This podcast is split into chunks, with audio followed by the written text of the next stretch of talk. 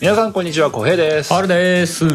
ゲームなんとか第92回ですはいよろしくですこの番組「ゲームなんとか」はゲームがうまくもなければ詳しいわけでもないけれどゲームの話がしたくてたまらない2人がとにかくゲームの話をするポッドキャスト番組です毎週月曜0時配信です今日も元気に話していきましょ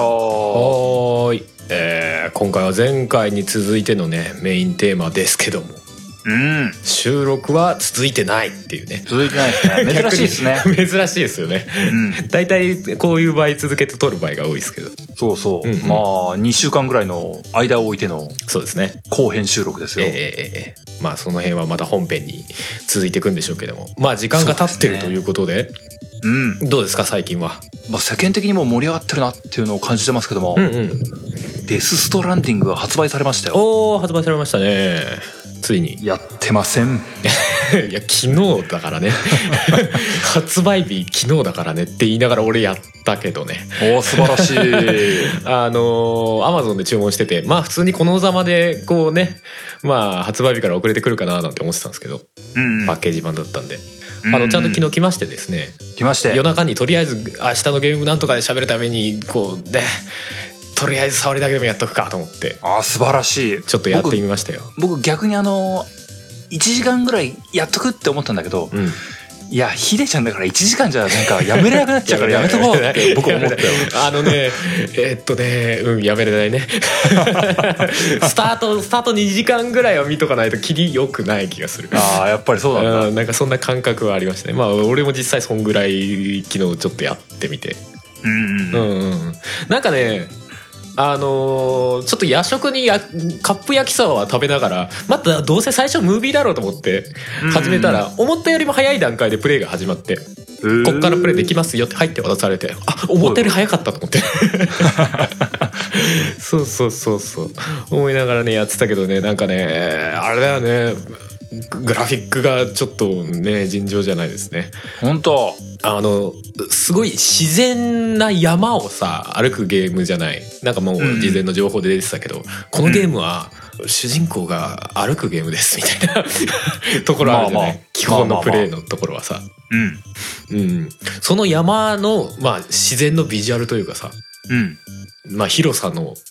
感覚とかもそうだけど地形の説得力がすごいなと思って、説得力、うん、あリアルにありそうみたいな、ああそういうことね、うんうんうん、真実味があるってことねそうそうそうわあすごかったなこんななにできるんだなと思ってでしかもこれどこまで続いてんだろうなみたいなねああ感じもあるしうんそうだよねまあ僕ゲーム画面自体は起動してないけどななんかそのトレーラーとかで見たやつも本当雄大だもんねあれ広そうっていうか、うんあの昔あの「ラスト・オブ・アース」のトレーラーを最初に見た時ぐらいちょっと引く感じええあーみたいなこれリアルタイムで描写してんすかみたい な感覚はあるねびっくりしたなそうだよね、うん PS4 極まってきたなって思うよねそうだねもういい加減ね5の話ができたから末期なそうそうハードの最終ステージって感じするよねねえで多分次のハードでもね HD 版とか言って出すんだろうなみたいなとこもありますけ どいや全然そういうレベルなグラフィック感だけどね感じる方としてはねうんそうそういやいいよねいや僕さ、うんあのまあ僕のツイッターってさ、うん僕自身がメタルギアとか好きなもんですから、うんまあ僕がフォローしてる人もまあそういう人が多いわけですよ。うんうんだから当然といえば当然なんだけど、うんあのデススト発売されたよとか届いたよとかさ、起動してみたよみたいなさ、そういうツイートがさ、うんなんかすごくたくさん見えたんだよね。うんうんうんうんその発売当日とかいはいは翌い日に。なんかそれを見てるだけでちょっと嬉しくなっちゃってね。そうだねなんか、あーって、ひでちゃんってなんか愛されてんなーってすごい感じたんだよね。ねえすごいよねだって言うてもさ意外とな作ってる期間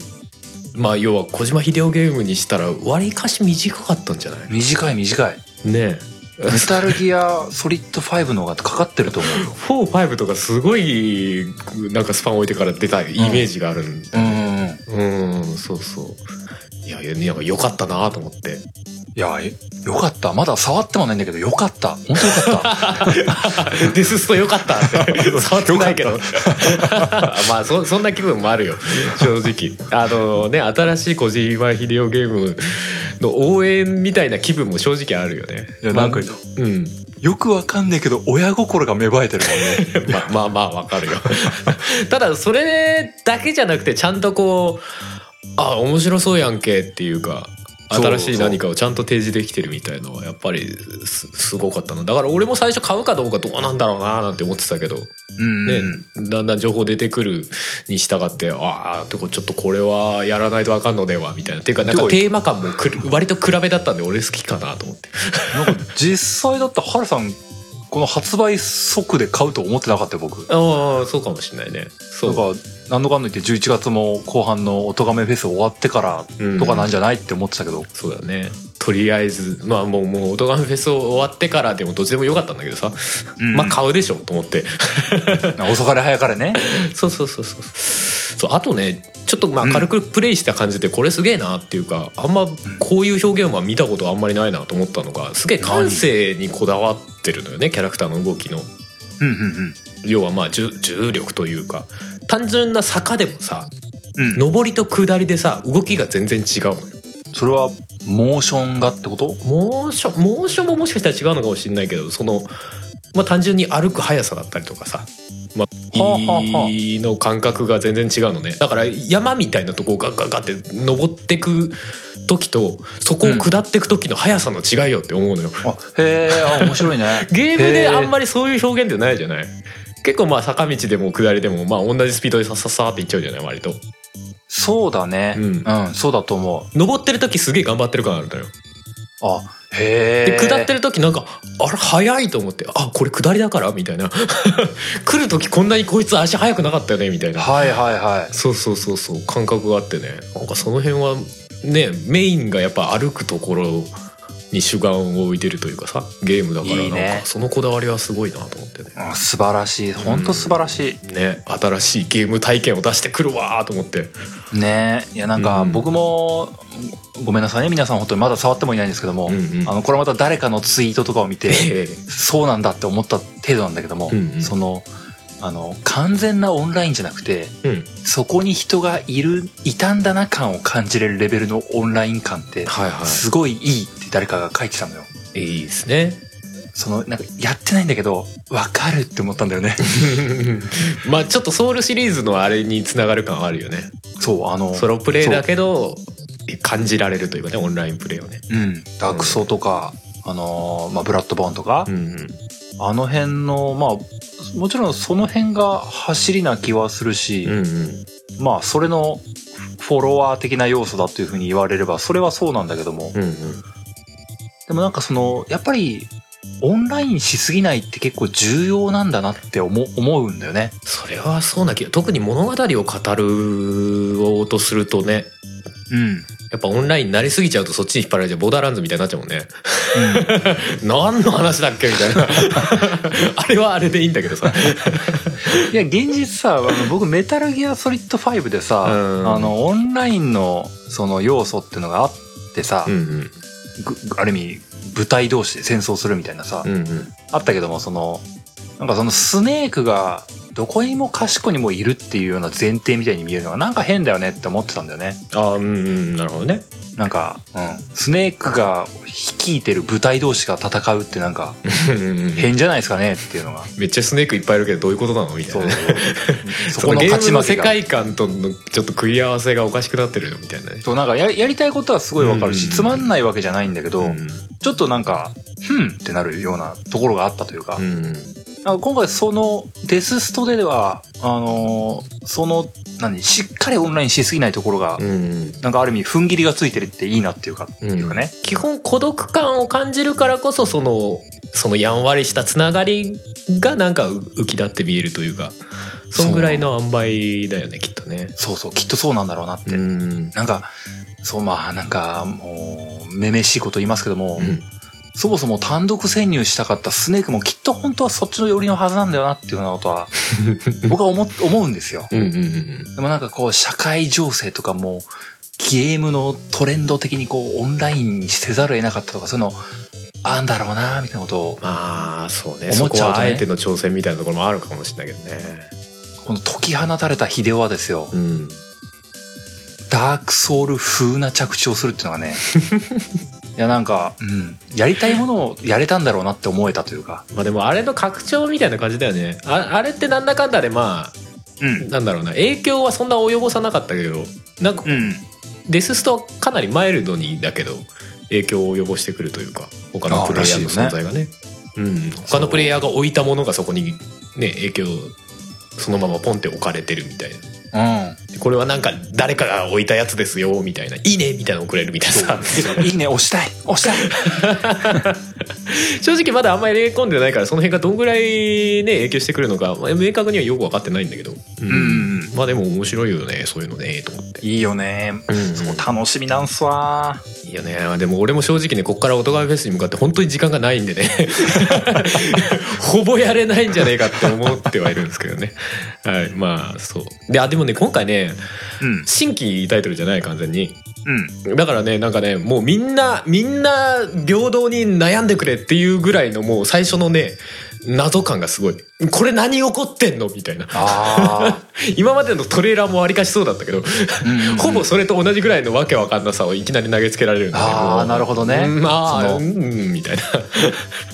そうだよねうん過去作とかないもんね今回はねそうみんなで悩んでくれってどうあーいいいうね世界観かみんなで悩んでくれみたいなああいいねそういうのいいねぐらいのテンション感を感じますね、うそっか、うんいや楽しみだな本当楽しみだん、うんうんうんデスストまあどうだろうなこの番組的にはうーん次回配信じゃ間に合わないからなちょっと先になるんだろうな感想みたいなのを話し出すのはそうねまあでもそんな遠くない頃にできたらいいなとは思ってますけどねうんうん年内になるかどうかみたいなぐらいですそうだかねねある程度やんないと何とも語れないですもんねまあね序盤だけじゃねう、んうんなのでうんうんしっかりデスストを遊んでいきたいと思いますんでねですねどうだろうなデスストの感想とかあれば教えてくださいねえネタバレしない程度にみたいなああそうだなそうだなごめんな いい感じなところで いやーキャラクターとかどういう人出てくるのかとかすげえ気になるんだよねまあうね、んまあ今日はですねはい本編長いのではいこの辺で今日は、珍しく今日はこの辺でオープニングトークを切っていきましょ。いうもういつもの半分ぐらいしかないオ ープニングトーク。いいほんの本来はこんぐらいのはずなんですけどね 逆にねいきましょうかですですけど本編は先週に引き続いてで、うん記憶を消してもう一度プレイしたいゲームほいほいほいについてお、いえーお便りもらってたものを残り読んでいきたいなと思いますのでおいおい、早速本編に向かっていこうかと思います。まーす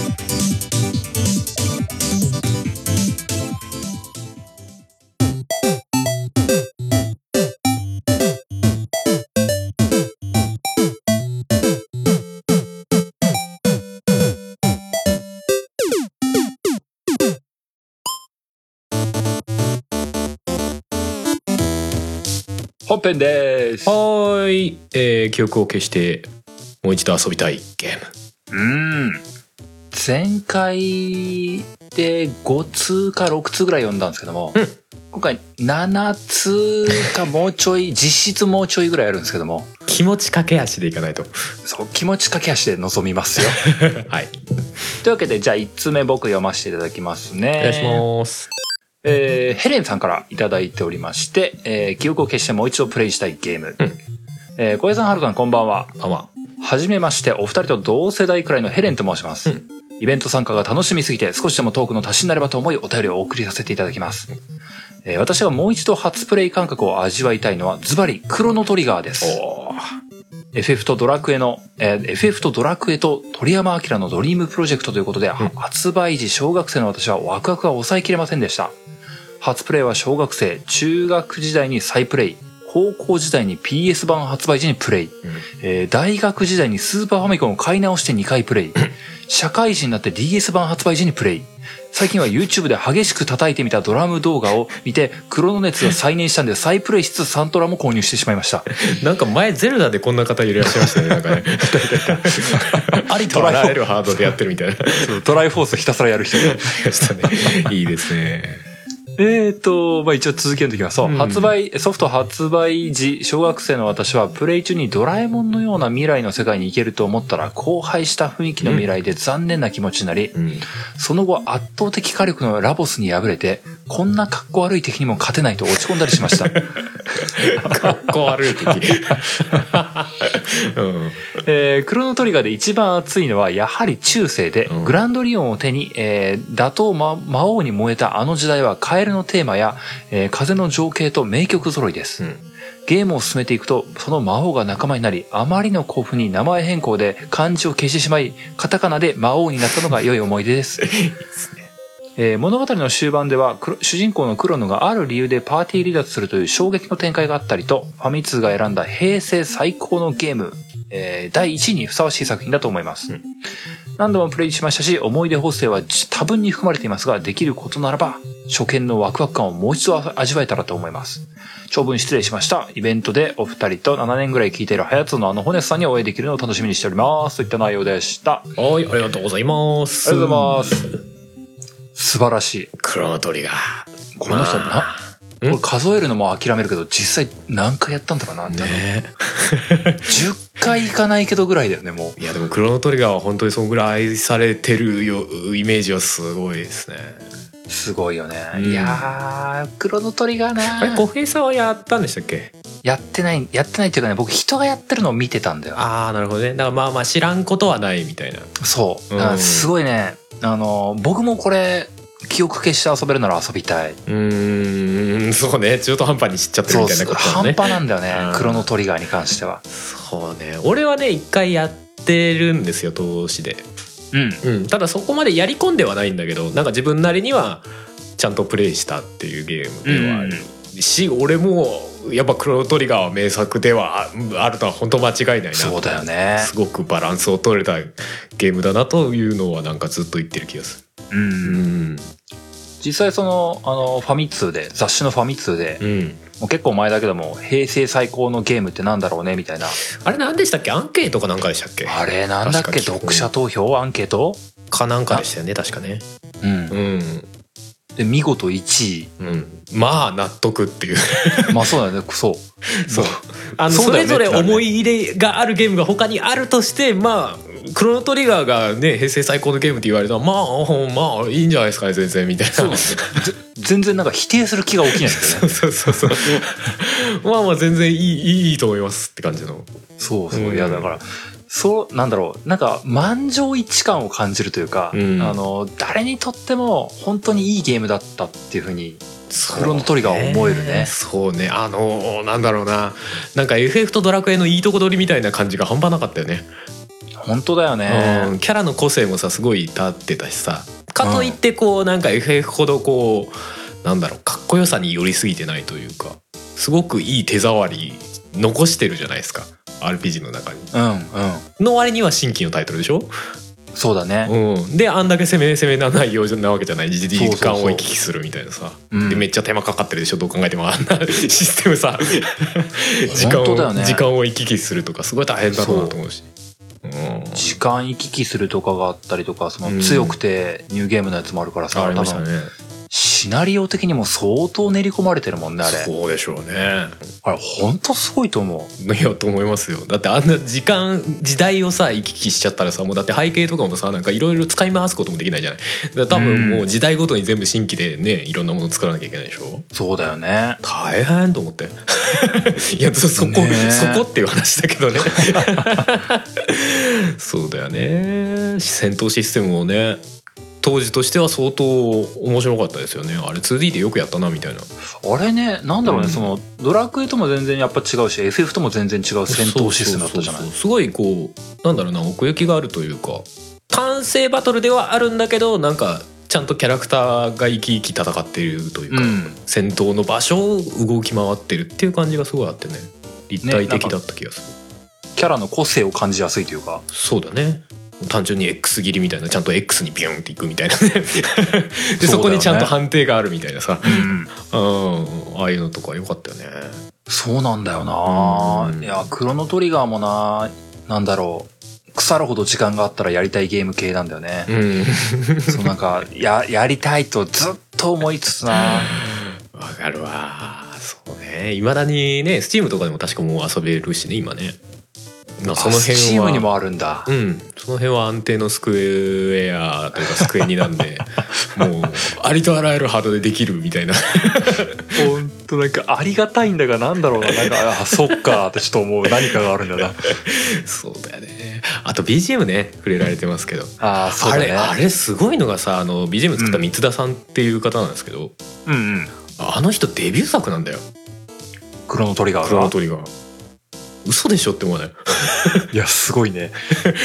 いまだに俺その話知った時からううわ引くわ引くすごい引く真実だわと思って めっちゃ名曲揃いじゃないですかみたいなへえ。そうらしいですすごいな。うん、それまではなんかねあのサウンドエンジニアみたいなことをやっててでまあメインのコンポーザーとして一発目のやつがクロノトリガーらしいですけどね、へえ。うんウィキとか見るとその携わったゲームの一番上にクロノトリガー来ててすうごいわ、すげえ。そうそうそう思うよねだからなんかすごい過不足ない曲ばっかりなんだよねなんかねあの変に盛りすぎず、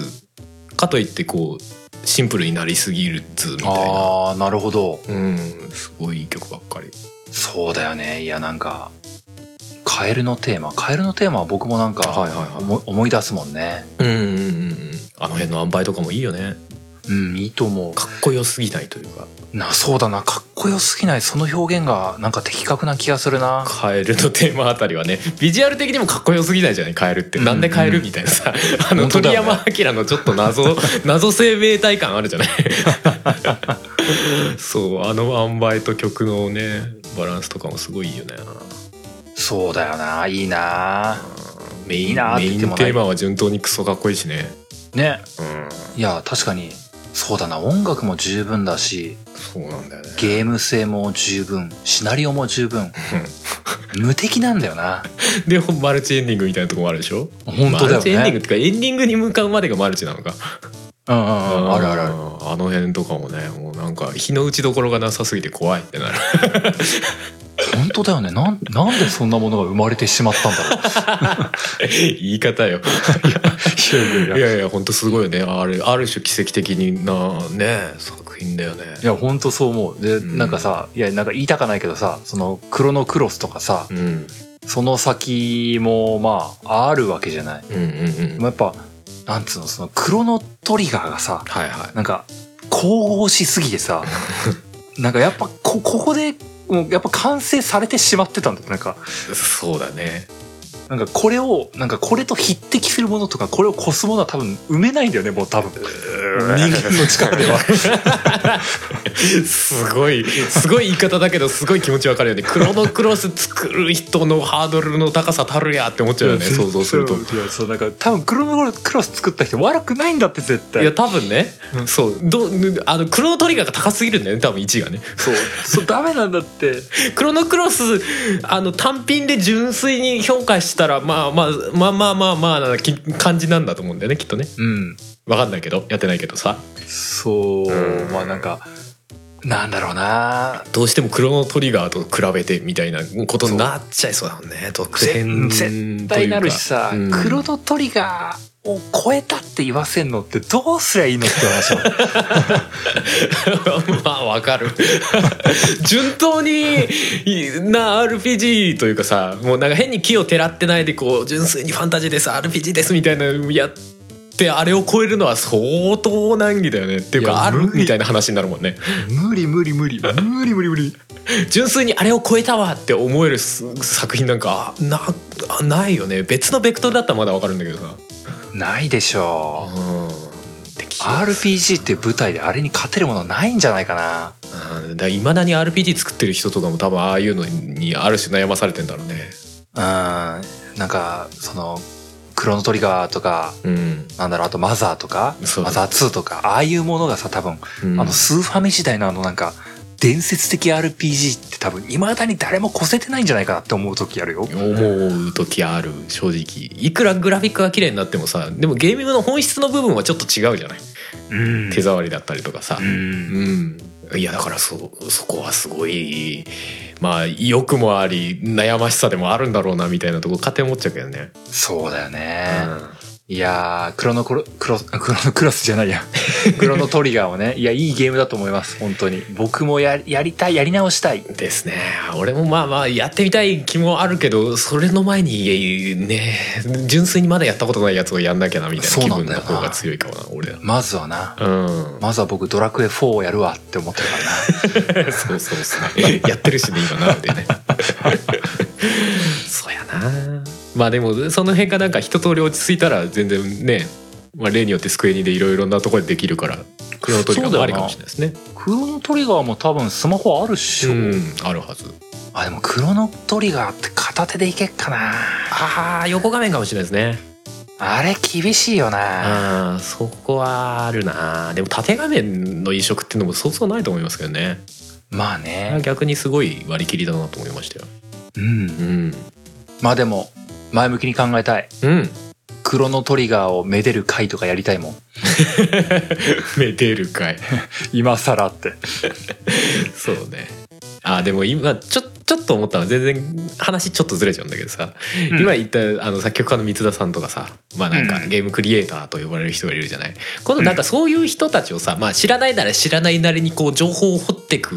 回とかあってもちょっと面白いかもなとか思ってああクリエイター側をねそうそうそうそう人に注目して、注ね、目してってのはちょっと面白いかもななんか究極あの究極堀井雄二をみたいな話そうそう例えばね 言うほど知らない堀裕二みたいなね、まあまあ確かにあんま知らねえ なそう水田さんもゼノギアスとかさあそうなあののそう FF15 のあのエエピソード「イグニスえマジ15もやってんの」そうのゲストコンポーザーやったりとかまあウィキ見るとめっちゃいっぱいあるんでもうちょっと言い切れないぐらいですけどあーお世話になっております いやだからそういうのあるよねと 思ってさあなるほどねそうい うそれは確かに面白そうだ切り口ねもちょっと面白いかもねと思って言うほど自分なんかはあんまりこうクリエイター側に注目してゲームやってきた人間じゃないからそういうのんも面白いかもねとかちょっと思いましたね、もう僕なんてクリエイター側なんて知ってるなんて本当数えるぐらいしかいないから ね小島秀夫でしょ秀夫でしょあと誰言ったなぐら いだよえーっと上田さんとか、ああ上そうだなうん上田文人うな、んうん、とかねでも本当知らないよねあんまりね、うんなんかだってあともうパッと名前が出てこないけどバイを作った人とかそんな感じ だもんまあそうそうだね神谷さんとかねそうそうそうそうそううんうんそうだよね、うんまあでもそういう回は確かに面白いかもしれないねねそういう切り口もありかなとかちょっと思いましたねうんうんまあまだ5つ目なんでねおっす2つ目に行っていきたいと思いますよはいじゃあ2つ目はハルさんにお願いしじようかゃなあ次私がえーじゃあお名前緊急対策本部長さんからです、えー件名が記憶を消してもう一度やりたいゲームということで、えー本文フ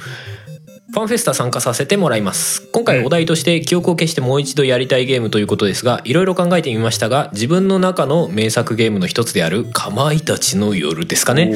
えーこのゲームの初見エンディングで発生したバッドエンディングは衝撃的で今やり直したらどんなエンディングになるだろう年を取りいろんな知識を得た今の自分がグッドエンディングにできるだろうかヒロインの名前を妻にするか昔の恋人にするか悩ましいところともう一度楽しめると思いますなるほどありがとうございます新しい切り口きたうね、んかまいたちまた来ましたねかまいそうだねかまいたちのそう夜です先週触れてはいるけど、うんうんこの切り口はなんか、うん、無視するわけにいかないな確かにねまあでも記憶を忘れてるからこそのこの悩みなのかな うんてちょっと思ったそけどれになんだろう確かになんか今の年齢で記憶消してやったら全然違うエンディング目えそうな気がするもんなまあそうかもしれないですね当時の直感的に選んだやつとはちょっと違うそうだよねでも都会ってなどっちにしろストックで刺される気もすんだよ なとりあえず一旦ねみたいな 何度も何度もってあのそのストックで刺す方のさヒロインの名前をどうするかっていうねそうそれもねあいや多分ね僕ねちょっと ね思ったんだけど、うん僕の嫁さんの名前とかでやったとするじゃん、うんストックで刺されるじゃん、うん立ち直れないと思うんだよ ねダメージ受けすぎやろごめん、ちょっと無理、無理無理、2周目無理って言って。もうもう心臓ぐっさりじゃないですかだって 記憶消してるからさあのさストックで刺されるってことを知らずにあ のあ選択を誤って刺される結末を迎えちゃったって言って心に傷を負うんでしょもうそれは記憶をなくしててもその一番大事な人をなヒロインの名前にしちゃいけないよねどこかでもねホラーゲームですよこれみたいなダメダメダメダメダ メダメダメダメでも絶昔対の僕恋人をさあれだよね恋人の名前をつけるっていうのもそれはそれでモヤモヤしそうだよねなんかねそうだなうなっんかり妻とかに見られたらこの名前みたいなあれみたいな なんかモヤモヤした事態になりそうだからそれはそれでみたいなねそう無駄に無駄なリスクを負うゲームプレ イそうそうそうなんかヒヤヒヤしながら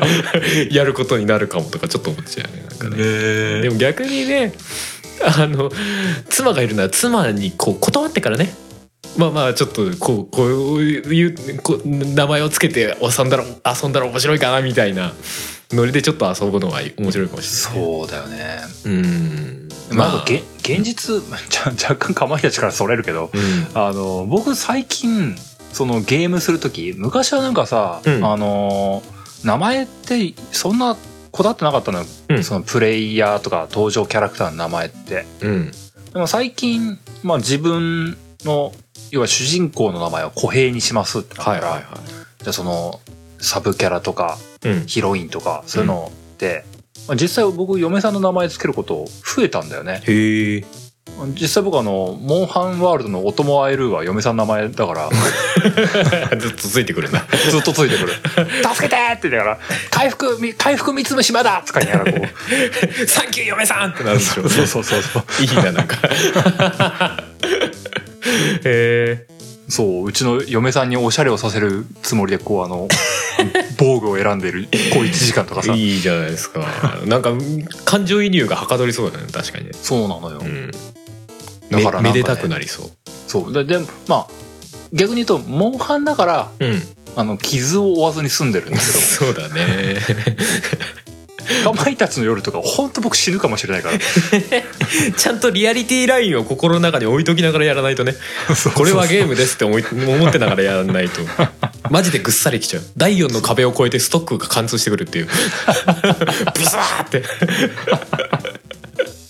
小平はリアルにダメージを受けたよね。そう辛すぎるよねかまいたちの夜のシナリオ的にマジやばいと 思うだって嫁に殺されるか嫁を殺しちゃうかとかさいろいろあるじゃん、まねそうだよね。でも逆に、もう、他に体験できないような、こう、劇的な体験をできるかもしれない。立ち直れないかもしれないけど。そうだな立ち直れないかもしれないけどな そのリスクを負いながらするプレーっていうのはどうですか、 逆に。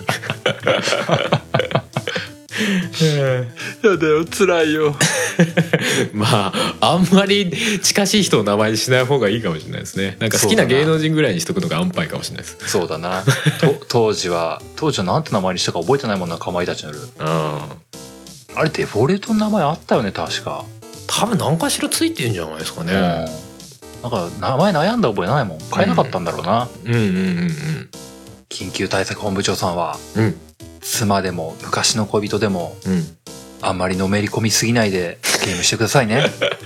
そうそうですねまあかまいたちの夜はね死んじゃうからねあんまりリアルと混ぜ合わせるのは危険なゲームですねいやまあまあじゃあ3通目いこうかと思いますけども、3通目がちょっとと特殊というかほうほうあのー、3件に分かれてもらってるんですけども1件分を、あのーファンフェスタ当日で紹介してたんですよねうんそうでしたなんで1回あの通しで計3通分ガーって読みますんで、うんじっくり触れていこうかと思いますよお願いしますえーお名前がアンウォーさんからです。うんえーはじめましてというタイトルで、はいえーこんばんは初めてお便りします。えー19日のファンフェスタ、ゲームなんとかを聞いたことがない嫁を連れて伺います。うん自分は今45歳なんで、お二人よりもだいぶ上なんですが、いつも楽しく拝聴しています。当日も楽しみにしています。えーまだファンではない嫁を連れていくという暴挙に、暴挙することもあり、せめてお題に対してのお便りをと思った次第です。えー嫁に聞いてみた記憶を消してもう一度ですが記憶を消したとなるとストーリー重視の作品ということで「街」えー探偵神宮寺三郎夢の終わりに」うんヘビーレイン心のきしむ時」が出てきました、えー、街、夢の終わりにはザッピングというつながりがありますよね。いろいろ、いろんな角度から物語を楽しめる作りがより没入感を高めるというか、うんこれぞ映画や小説とは違うストーリーテリング。えーゲーム操作を通しての双方向性が主人公へのなりきりを高めます。ファミコン時代などのアドベンチャーゲームはゲームなのか論争とかいろいろありましたが、やっぱりこの部分がゲームなんだと思います。ゲームだと思うゆえんです。んえーヘビーレイン。ヘビーレインは、えーゲームなんとかでもたくさん語られていますよね。うんこっちもインタラクティブ、双方向性がストーリーへの没入感を高めていると思います。序盤シャワーを浴びたり、顔を洗ったりさせられたりと、ちょっとたるいかなと思うところも、あの操作でどんどん自分がいいさになっていくのが楽しく、辛く、痛かったし、辛かったな。えーそして、バイオハザード5、えー嫁とコープでクリアまで頑張ったゲームです。うんストーリーも楽しかったですが、このゲームは記憶を消してもう一度驚きを楽しみたいそう。でかい斧を持ったやつから逃げ惑いながら戦ったり、一撃し攻撃を持つチェーンソー男にどうすればいいのかとワーキャーしながら戦ったりと、とても楽しかったですと。はい。というのが1通目で、ここまでを当日紹介してましたね。そうですよね。じゃあまあその続きを、え2通目として読んでいこうかと思います。ほい。えー続きです。長くてごめんなさい。えー攻略してしまった今となっては、あの時ほど、あの時ほどの恐怖やドタバタ感が味わえないからという内容でした。あ、これバイオ5の話だね。うんうん。えー自分からは、えー時代を変えたゲームについて何問か。あ、これ本数と若干違 う。毎そう回、だね毎回読むよ。うんえードラゴンクエスト2、悪霊の神々、えーインベーダーやゲームウォッチ、ファミコンももちろんですが、えーここまでに時代を変えたゲーム関連のものは多々あるものの、一ゲームソフトで社会現象を巻き落とし巻き起こしたのは、こいつが最初ではとなんとなく思ってしまいます。そしてドラクエ3、ドラクエ4とこの社会現象はどんどん大きくなり、果てはドラクエ狩りという言葉まで出る始末。やばすぎる時代。ねえ、怖いよね。うん。えー会社休んで徹夜で並んだりが横行し、えー小売店が抱き合わせ販売をしたり、どうなのと思うメーカーの売り方など、正直罪深いゲームだと思いますが、そこまでして手に入れたゲームを起動した時に流れるドラクエのオープニングテーマ曲に、なんと心躍る思いをしたことか。というわけで、時代を変えたゲームと思うのです。んえー二つ目が、ゼルダの伝説、時のオカリナ。うんえーファミコンディスクシステムの超名作ゼルダの伝説から始まった有名シリーズの任天堂64で発売した 3D で描かれた初のゼルダ。うん。 2D のドット絵のあの敵たちがハイラルのフィールドに実在していることにどれだけ興奮したことか。CM も秀逸でした。えー 3D ポリゴンゲームとしてはメガドラのスタークルーザーも推したいところですが、マイナーだし時代は変えていないんで割愛と。いうところでもう一本続きへ、3つ目に向かいます。うんえーさらに続きです。ファイナルファンタジー11、11、えー MMORPG としては、ウルティマオンラインの方が時代を変えたのかもと知れませんが、えーコンシューマーを巻き込んだ MMORPG としては自分はこっちかなと思います。うんえーアホみたいな難易度、というか縛りのせいでバナディールから帰ってこれない人もたくさんいたと思います。えー学校やバイトの帰りに何か誘われても、バナディールで友達と待ち合わせてるから、と、なぜか、えー自宅に帰る自分や、えー友達が変な目で見られていたな、と。えーこのゲームパーティー人数がマックス6人なんですが、恐ろしいことにバランスを考えて組んだ6人で狩りに行かないと6に経験値が稼げない仕様でした。へえ。そんなやべえんだ。えー MMORPG 過渡期のビッグタイトルだからこそ許されたマゾ仕 様。えー経験した人しかしっくりこなさそうですが、まさに時代を変えた一本です。うん。あ思いつくゲームはベゼスダのゲームとか、テトリスとか、ぷよぷよとか、64のマリオとか、ぶつもりとか、ポケモンとか、妖怪ウォッチとか、ソツとか、パラパラパーと か、ビートマニアとか、めっちゃアフターバーナーとか、ダラヤスとかとか、いろいろありますが、取りすぎこんな感 じ。長文すぎですね。ごめんなさい。と。いった大長編のお便りでございました。ありがとうございます。お疲れさんです。素晴らしい、そっかこれ半分ぐらいは時代を変えた扱いなんだね確かに。まあまあでも、うん記憶を消してっていうのともそんなに変わらないとは思っているのでうんね、うんうんうん。ドラクエね、また話が出てきましたけど。ねいやなんか「ドラクエ2さ」うん。この間「ドラクエおすすめなんすか?」っていう時に2出なかったじゃないうん。上がんなかったというかうん。まあなんかいろんな人の中には2押したいけどもっていうのはやっぱあったみたいなんだけども、うんうん。まあ、ここで改めて2が名前上がったからちょっと触れたいなとは思っていてねうんうん。ドラクエ2って、まあ、僕その1が一人旅だったうん中から、2で3人パーティー、うん4人パーティー3人だよね確かじゃなかったかな。っていう仲間が増えてでなんか2でさ RPG のをなんか本当に型がしっかりできたっていう気がする、あーまあそうかもねもうなんか3からさあのうんなんか転職とかあったからさ、うんもうドラクエになった感じがするんだけどさああなるほどね、 2ってもうさ RPG ができたその瞬間って感じしないなんかうんまあイメージはわかるよそのその後に続くね RPG そうのそう基そう本形というかあらゆる RPG に通ずる本当の基本形がここでできましたみたいなうん、確かに1のね一人旅で、まあ、基本戦いも1対1だとやっぱりその後後のやつから比べるとちょっとねうん違うかもな、まあ、そもそもカニ歩きだしね 2でカニ歩きじゃなくなったんだよっていうねそこも結構大きいような気がするいやまあでもそのファミコン時代は本当すごいよねその革新的なというか、うんいやなんか今4やってるけどさうん 4ファミコンなんでしょ元はねそう本当意味わかんねえって思ったからい やあれわかわかんないわかんない 嘘でしょって思う そうだよねボリューム的にもねまあまあそうんどんどん容量は増えてんだろうけど容量増えてるにしてもさ処理速度は変わんないわけじゃ んうんみたいなところあるよねやっぱねいやすごいうんだからまあもういろんなアイデアが詰まってるんだろうね多分処理とさせ方とかでもすごいよねきっと作ってる方もなんか楽しかったんだろうなって思っちゃうな、まあそういう部分はあるだろうねそうこれこうすればなんとかできんじゃねえのみたいなねう、ん制限があるからこその面白さみたいなねねうんあるんだろうなそうドラクエの中で会社を休んで徹夜で並んだりとか横行するみたいな とかあの会社休むとかねそうだよ ねいう話みたいなのあったけどなんか最近デスストでもそういうのがあったらしいですねなんかねあそうだねデススト9かねそうそうそうデススト休暇しますみた いな会社があったとかってねいやいい話よですねけどいやなんかいいよねそういうのあっていいよねその、うんでこのドラクエで別に休むのまあもちろん時代柄とかいろいろあると思うけどさうんあのーゲームがしたくて休むっていうのは別に悪いことじゃないと思うからうんいいなって思うよそのゲーム好きとしてはねまあそうねまあただそのドラクエ2の時代はうんなんか抱き合わせ販売が出たりとかさいややばいよねなんかね今ほらダウンロードだからまあその辺ねあんまないけどね抱き合わせ販売とかドラクエ狩りとかなんかああすげえ闇深いワードと思うよね今思うとね本当だよねドラクエ狩りされたら僕ちょっと立ち直れないかもしれないよ ねなけなしのお金で買ったドラクエがさ みたいな話でしょそうよだってか仮にもう一本買うお金があったとしても買える保証ないんでしょいやあーそうだよねそうだからもうだっかて買えない状態だからこそ狩りにがで出たってことでしょ辛いって本当ね怖い怖い時代でしたけどもまあでもそんぐらい流行ってたってことだよね本当にねねうんえねまああと「ゼルダ」とかねあそうね俺時のオカリナは全然触ったことないですよね「トカリナ時のオカリナ」もいいっていうよねなんか結構い、うんおすすめされた記憶はあるんだなんかかなり名作で語られてますよね時のオカリナって、あの EU かなんかでリメイクかなんかしたでしょ確かリメイああああーどっちだったかな、出でてまもしたよねリメイクあったあった、うんうんあの時にかなり盛り上がってましたもんねうんついにみたいないやいやその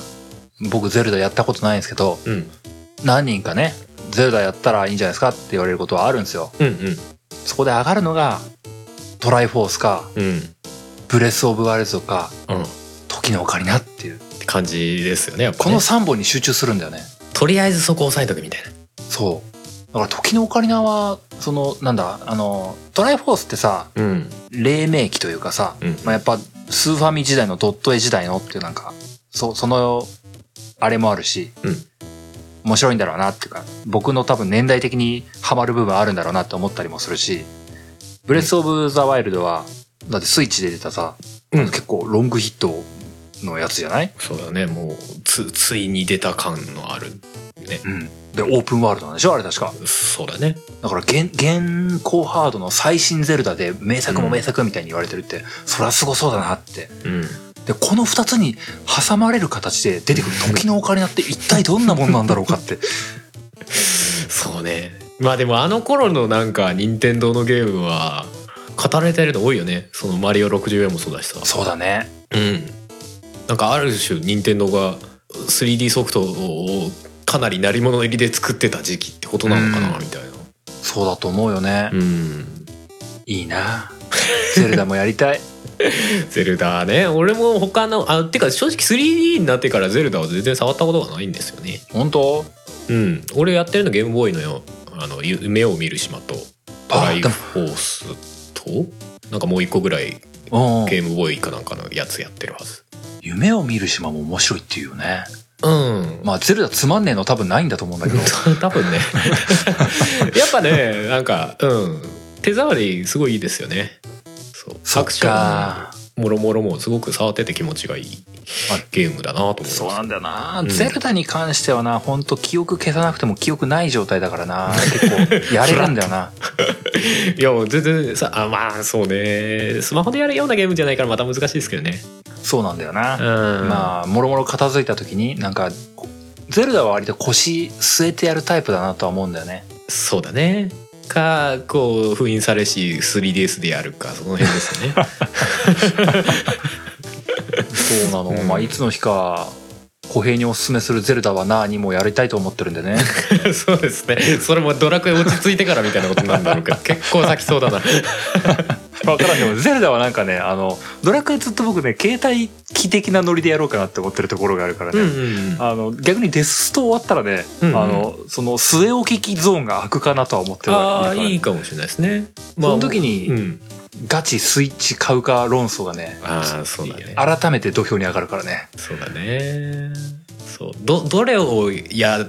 てどういう感想を持つかっていうのはでも結構作品によって違いそうですね。その 2D の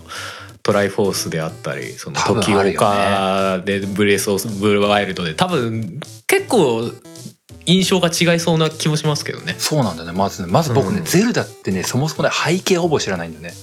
あのうん主人公はゼルダじゃなくてリンクなんだよ っていうぐらいしかそう知だらねないっていうレベルだ から、ね、そうだね。リンクの冒険、リンクの冒険っていうゲームもあるんですよ。ああそうなのファミコンでね ゼゼルダのが外伝なのかなあれはうんそうただそれはまた全然ゲーム性が違うっていうねうーんそうそうそうそうまあまあそれはかなりサブだからまあ後回しでいいんでしょうけどゼルまあまダあね、まあでもそういうのもねうんこれは記憶ないからニュートラルに遊べるぞって思ってるからやりたいなって思うよいいですねまあまあじゃあ時間もなくなってくるので次のお便り行こうかなお行きましょうかねはいとじゃあまた次はハルさんにお願いしようかなあそうでしたえー、じゃあラジオネーム上尾さんからですはいえー、小平さん春さんあゆみさんこんにちはこんにちは主人公につける名前が上尾の上尾ですガバです今回のテーマの記憶を消してプレイしたいゲームこれはすごく悩みますうん正直好きなゲームは全部記憶を消してプレイし直したいです、うんえー記憶を消してもう一度その素晴らしさを味わいたいというのが本来の意味だと思いますがやはり私は遊びきれないので違う視点で選んでみましたうん私の記憶を消してプレイしたいゲームそれはドラクエ5ですへえ小平さんもプレイされてその素晴らしさをレベル88で語っていらっしゃいましたねうんえー私も5は本当に素晴らしいゲームだとは思っているのですが私が記憶を消したいと思うのはその素晴らしさを再び味わうためではありません、えビアンカとフローラのことです ざわあれどうしたの上尾さん失恋とかしたの私はドラクエ5を成人してから1回プレイしたのみなのでどちらか1人しか選んでません、ほう私はフローラを選びましたほほうほうほうほう情に熱いことでも定評のあるこの私が本来ならばフローラを選ぶはずないの ですなぜかなぜかその時私はフローラを選びましたいや、はいはいフローラはとってもいい娘なんです、うんえー髪の色も青くて綺麗だし思いやりのある優しくてすごくいい娘なんです、そうだねいい子なんですかな、うんえー周りの友人はビアンカビアンカって言ってフローラを選ぶ人はいませんでしたすまんてこんなにいい子なのにみんなビアンカに行くフローラだって素敵な人じゃないかかわいそうなフローラ君は俺が幸せにするすまんなアンディ 私はフローラと結婚しました要は行間を読みすぎたというか妄想を働かせすぎたというか、ビアンカやゲレゲレとの絆を思考の外に置き私はフローラと結婚したのですそっかそして幸せに浸ったその後ふとビアンカが気になった私は彼女のもとへうんビアンカは私の結婚式を祝ったその後父ダンカンさんの介護をしながら山奥でつつましく暮らし続けていましたあその後誰とも結婚せずおそらく私のことを思い続けて物語は終わったのでした私は何ということをしてしまったのか 後から調べてみるとビアンカを選んだ場合にはフローラはやはりアンディと一緒に幸せにあ一緒になり幸せに暮らすのだそうなうんビアンカは私以外に誰もいないというのにフローラを選んだことで私はビアンカそしてアンディもしかしたらフローラさえも不幸にしてしまったのではないだ ろうか私は人間ではない思い詰めすぎやでごめんビアンカごめんフローラごめんなさいルドマンさんそんな罪悪感に苛まれこの10年私は生きてき ました次、次こそはきっとビアンカを選ぶはずなのです。それを証明するために私は記憶を消し人生過去ドラクエ5をプレイし 贖罪しなければならないの です長く重いお便りすみません古い記憶を蘇らせてしまいましたゲームなんとかファンフェスタ楽しみにしておりますそれではまた12のポカン最後なんでポケモンネタ突っ込んできた俺分かんなかったから調べちゃった ということでしたありがとうございま すありがとうございますね俺これすげえ分かんなと思ってなるほどな俺はなんかぼんやりフローラを選んだ記憶があるよくわからない立場の人間なんですけどいやでも上尾さんようん上尾さんの選んだ世界では、うん実はビアンカは言うほど上尾さんのことを好きじゃなかったかもしれないよ いやいや俺もそう思うんだけど いや思い続けてたであろうみたいなそそううそういうのいらないそういうのいらないそそんなことそんなないこかともしなれいないよそうそうそうきっとビアンカはビアンカでそれはそれで幸せだと思うよ わかんないけどっていうかそうだ幸せな生活を送ろうと頑張ってるはずそうだようんビアンカと一緒になって、うんその後ビアンカはすぐ石になってしもうたんだよそうだねその10年間ダンカンさんがどんな思いをしていたと思うんだいおおー まあ確かになすげえ重い話だギリギリダンカンさん生きてたけどけど、うん、 僕がダンカンさんだったらダンカンさんの僕は死んでると思うもう首つって死んでる気がするの そこまで言う でも石になった事実は知らないでしょダンカンさん いやえっと知ってるねのなんかね僕わかんないあのー僕途中でダンカンさんに懺悔しに行ったテンションだったから懺悔 むす娘すいませ連んっれてむあのい息子と娘連れてダンカンさんに「すいませんビアンカまだ見つかってねえっす」 って言った俺らだけ石から戻っちゃいましたっとりあえずでも息子と娘は 元気っすってて いやでもあれだよあのルドマンさんじゃないけどそんぐらいこうでも許すみたいなきっとキャラなんだろうな主人そ公うだがななそうだなうん最終的にあのちゃんとビアンカ見つかったからうん僕の中のビアンカとダンカンさんは幸せだったけどうん逆にそんな辛い記憶がなかった上尾さんのビアンカはずっとお父さんと一緒だったから幸せだったかもしれんようんそうそうそういやなんかさその時選んだすわけじゃないフローラをさまあうんいろいろ考えっていうか自分のねなんか気持ちなりなんかなりっていうかあったとしてさ選んだ、選んだ判断をやり直してぬ塗り替えることにそんなに意味はあるのだろうかというそうだかなそれでビアンカは喜ぶのかみたいな本当だよ所詮2番目の女なんでしょってそうそう。あなた未来、未来を知って、そんな、な、慰めで私のことを選んだの、みたいな。ことになっちゃいますよ、逆に、みたいな。やたらと上尾さんを責めるテンションになってるそうこれどっち行っても地獄っていう、もう最悪なエンディングみたいになってるけどね。結果、ドラクエ5罪深えなっていう話なんだけど。そうあの時の判断をなかったことにしていいんだいいのかそれでお前はフローラを選んだんだろうみたいなそうだよなでもななんか冷静に考えるとどっちを取らんでもな捉えてもなんかな若干つ罪の意識が残るように設計されてんのかもしれんなあーまあねでもなんかなんとなくやっぱフローラ選んだ方がさ結局アンディっていうまあある意味滑り止めがさフローラの方にはいるっていうそうそだなの仕組みがさ罪だよねなんかどっち選んでもさやっぱどっちがさなんとなく悲しい思いじゃないけどさなんとなくああ結婚できなかったなっていう雰囲気を漂わせてるならいいけどさなんかフローラの方はアンディとくっつくってなんか それとどうなんだろうねちょっと思う よね確かにそうだな確かになうーんねそうだねそこがちょっとなんかさあの正規ルート感を出しちゃうからダメなんだよなそそうそうなんだよこねそこ平等にしてあげた方そうがよか平ったか等もにししてれあないげた方が良かったよね すなんかそんなみんなフローラ選ぶとか思ってないしっていやいやいやいや選ぶ人もいるでしょうよみたいなさ作ってるかもちょっと若干の意地悪さを感じるよね、まあ、ある種そういうとこドラクエっぽいのかもしれないけどそうだな 小悪魔といういやーでもさあのこれはまた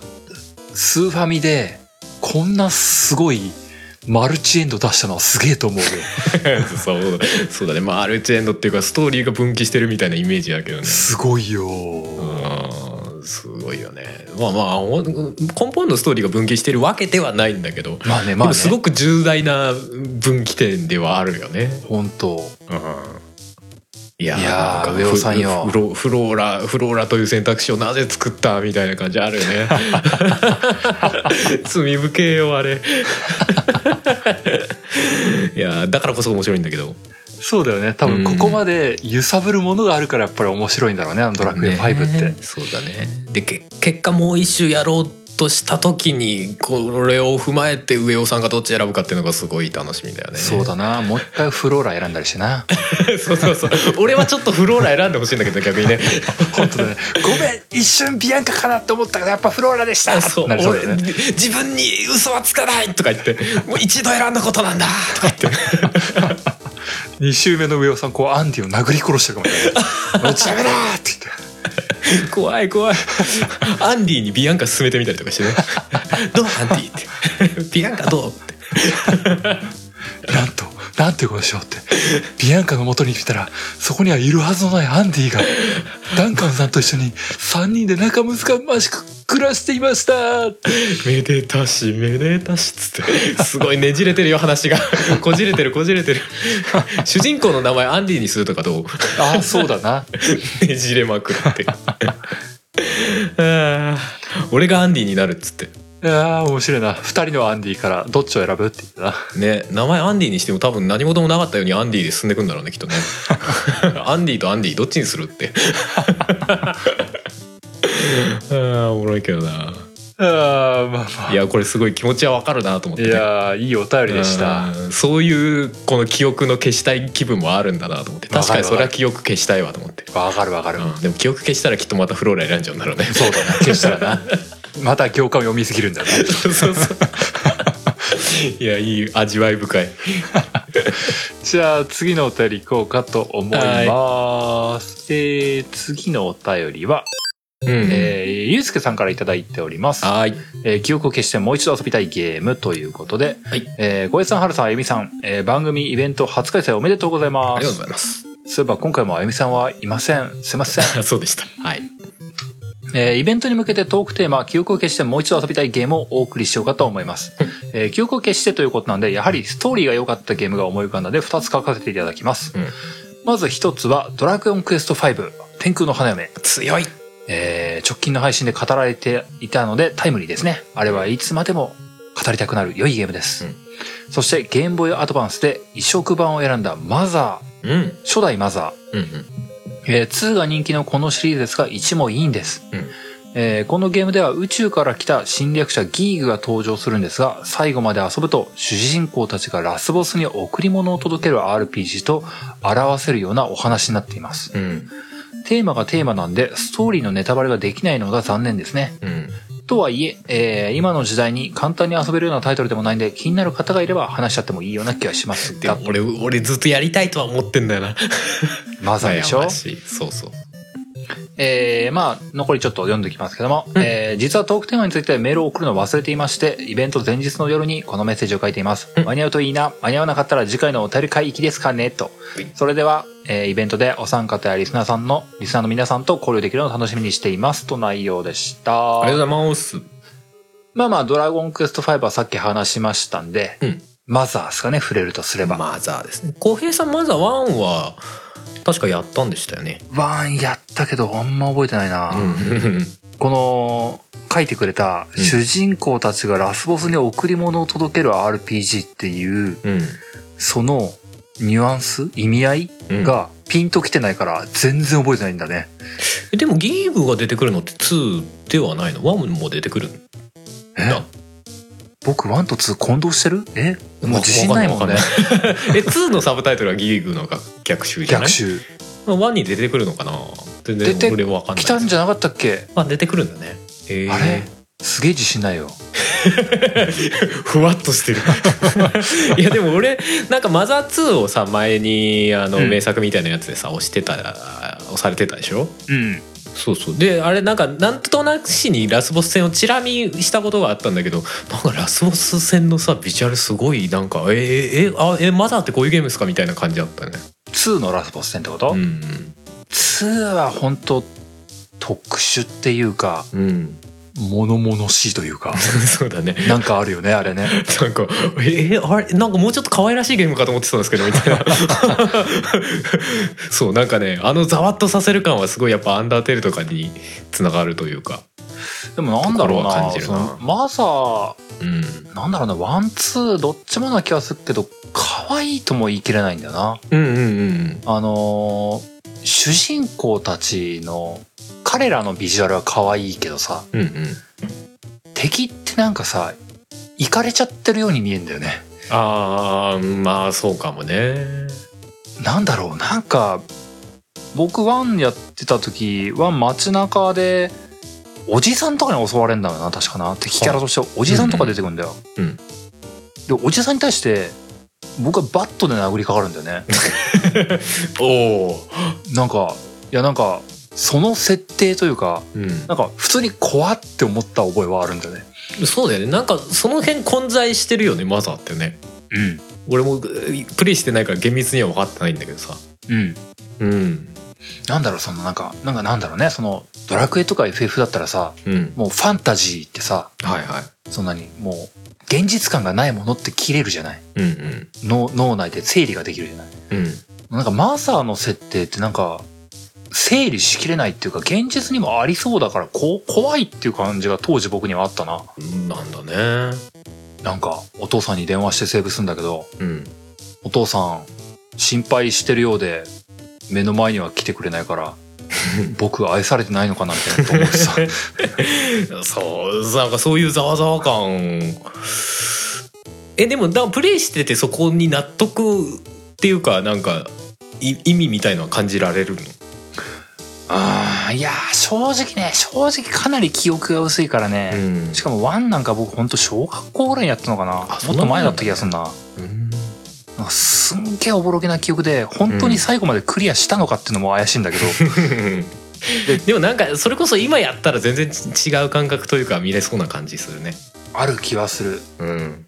特にねまあ僕2なんかはやっぱこれはまた動画見たりとかうん人がやってるの当時チラ見してたりとかっていうレベルだったから2なんかほぼうん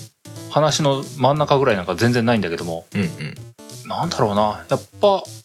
ドラクエ FF とは違ってうんなんつうのかなその宇宙からっていうのがちょこちょこ要素として混じってくるからうん何じ呪文に当たるのがさサイキック的な要素はいだはからいはいさ、はいはいそれも結構すごいよねうん、ななんだろうなその現実社会にうんあってもおかしくないんだけど、あったら嫌だなっていう設定感が多い気がするんだよな。あーなるほどねななんんかだろうな。不思議な世界観だよねうん。なんかすごいそれが嫌悪感ってわけじゃないんだけど、うんうんうんなんか、現実とは受け入れられないというかね。はいはいはいはいなんかそまのあ微妙なところだよね現実っぽい現実というかまあまあリアル世界っぽいけどちょっと違うみたいな、そそのあある種のまあ設定的な不気味の谷じゃないけどみたいなところをうまくやってるゲームなのかなそうそう。でもなんかね、あのーなんだろう。これまたもう1と2どっちも多分僕の中で記憶混在しちゃった話になってるけども、うんうんなんかその怖いっていう前提が僕の中でありつつも、うんなんかラストとかその物語の大きな流れの部分はうん優しい展開だったりするんだよね。うんうんうんうんなんだろうあのベースが怖そうだから、うんそのストーリーの優しいが響くのかもしれないけどもなんか2のラストとか胸熱というかもうほっこりというかうんうんなんかああんまり本質的なネタバレ的なことは言いたくないけどもうんほっこりする よ。ああこんな結末あるんだ。あーそうかあのあのラスボス戦からのほっこり落ちが全然想像できないからなうんやってみたいよねやっぱりねなんだろうな、や、優しいっていう、僕に、僕にはそれしか出てこないな。優しい感じがするんだよな。 ほんとスマホ出てねえかな。ほんとスマホで出てくれたら全然やるんだけどななんかなまあでもそうだねうんゲーム内容的にはスマホで全然十分だもんねそうだよねそんなアクション的な要素もないじゃない基本はまあ RPG コマンド RPG じゃないうん、うん、なんかねーって思っちゃうよねそうだねうんなんかもったいないとは思っちゃうよねどうしてもねそんだけ名作って語られてるのになかなか遊ぶのにねハードルが高いというかまあねうんまああまり話は聞かないけどマザー3まで出てるわけだしねそうだね123のなんかまとめて何かとか出てくれてもうんそうだねいいのにな正直マザーぐらいの知名度があれちょちょっと高い値段でも全然買う人は買うでしょみたいな出るよね思まあっちゃうスイッチでこれからやんのかなうそんんな気もするけどな そうか もね。うーんいや、まあしょうがないけどね。さすがにね。任天堂さすがに過去作をね、スマホで出すみたいなこと前例としてやってないもんね。いや、でもだからこそそこはちょっとマザーではやってみるとかどうです みたいな。そうなんだよなもう勝手な、勝手なこと言ってますけ どね。うんまあでも任天堂もね、ハード持ってるからね。しょうがないねそうだ。ねと言いつつでデスストはスチームで出すらしいけどなあれあーソソニーの資本だけどまあでもやっぱりあれなんだろうね XBOX 系ですぐには出ないってあたりやっぱそこはやっぱお約束があるんだろうねまあそうでしょうねうんまあでもやっぱこコジプロからやっぱスチームでは出したいみたいな要望が結構多分あったんでしょうねうん思いがねまあねこういうハードとかねメーカーのね権利とかそういうのって難しいよね難しいよねまあメーカーのい言い分というかやりたい流れとねユーザー側の流れはまあもちろん違う相入れないのはまあそりゃそうなんでしょうけど基本はねまあねうんしょうがないけどね悩ましいけどもユーザーは願っちゃうからねねえまさいいねまあ次のお便りいきますかあと2通だねほい、えー、じゃあ俺ですかねはいほいじゃあ続いて、えー、ミネさんから頂いております、うんえー、タイトルが「ファンフェスタお便り」ということで、えー、本文の方がミネと申しますどうもです普段はサイレントリスナーの上にライトゲーマーなのですが今回は我慢できずファンフェスタに参加させていただくことにしましたありがとうございますありがとうございますえーよろしくお願いいたします。募集テーマの記憶を消して遊びたいゲームですが、竜が如く初代と、えーうんテイルズ・オブ・ジ・アビスです。どちらもストーリーに驚きがあったので、もう一度何も知らず楽しんでみたいと思います。うんうんお便りを送るの遅くなってすみません。楽しみにしております。よろしくお願いします。ということで、いただきました。ありがとうございます。ありがとうございますうん。竜が如くとテイルズ・オブ・ジ・アビス。アビスってうん。この番組で触れたことあありでしたっけ